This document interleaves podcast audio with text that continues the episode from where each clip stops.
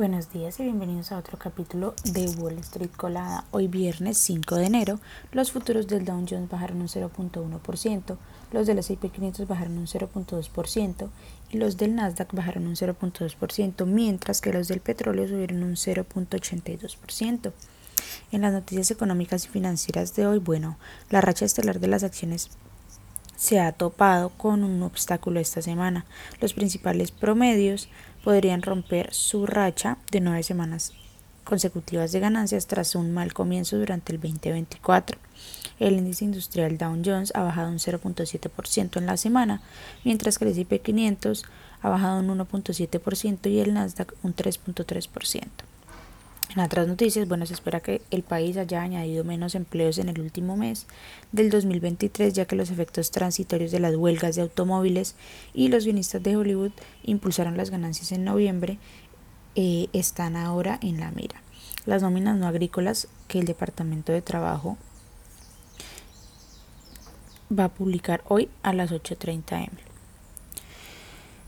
Por otra parte, bueno, la inquietud que rodea a Apple, que cotiza con el ticker AAPL, pronto podrían dar lugar a un nuevo titular de la empresa más valiosa del mundo, pues Microsoft, que cotiza con el ticker MSFT, cerró la sesión del jueves con una capitalización bursátil de 2.73 billones de dólares frente a los 2.83 billones de Apple, que ha bajado durante la semana debido a una serie de rebajas por parte de varios analistas.